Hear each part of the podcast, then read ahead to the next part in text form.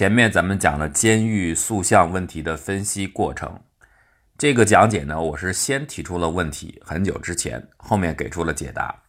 那我现在继续啊，再给大家抛出另外一个问题。这个问题呢，是从很传统的、很经典的一个问题演化过来的，叫做海盗金币问题。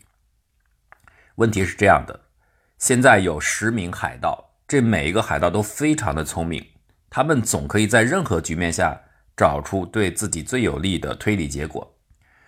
十个人凑在一起是分十个等级，从低到高。比如说，最高等级的是一等海盗，然后是二等海盗。最低的啊是第十等海盗，每个人占据一级。有一天，他们抢夺了十枚金币，那么就要进行分赃。海盗内部分赃是这样的一个规则：每一次由当前最高职等的海盗制定出分配方案啊，决定给每个人几枚金币啊。这金币只能是以整枚来计算，不能够再分开了啊，不能说有半枚之类的。制定完这个方案之后，由全体海盗进行表决投票，一人一票。如果这个方案得到了现在仍然健在的这个所有海盗里边半数或半数以上的票数的支持，那么这个方案就通过，就金币这样分配下去成功了。如果说这个方案得到的支持的票数小于一半的话，那这个制定方案者，就是当前最高等级的这名海盗，就要被处死，扔到大海里。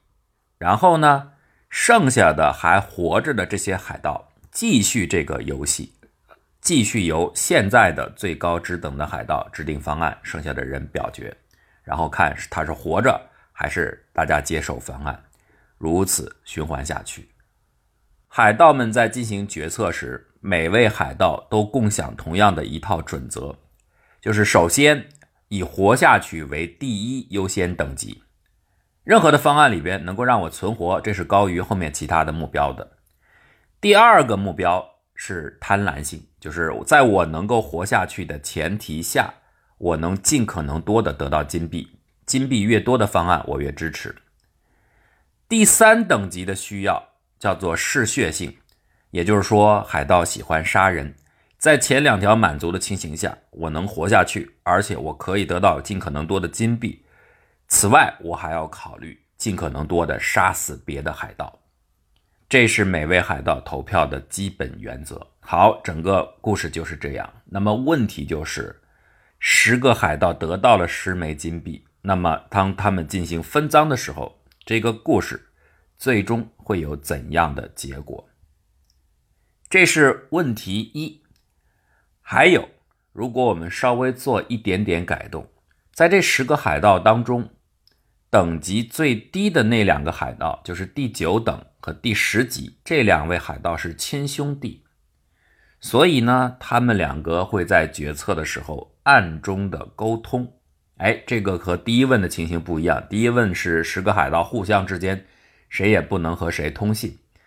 第二问当中，如果最低等级的九级海盗、十级海盗两个人可以互通生气的话，结局会有怎样的不同？好，感兴趣的大伙儿可以在留言里边给出你们的解答。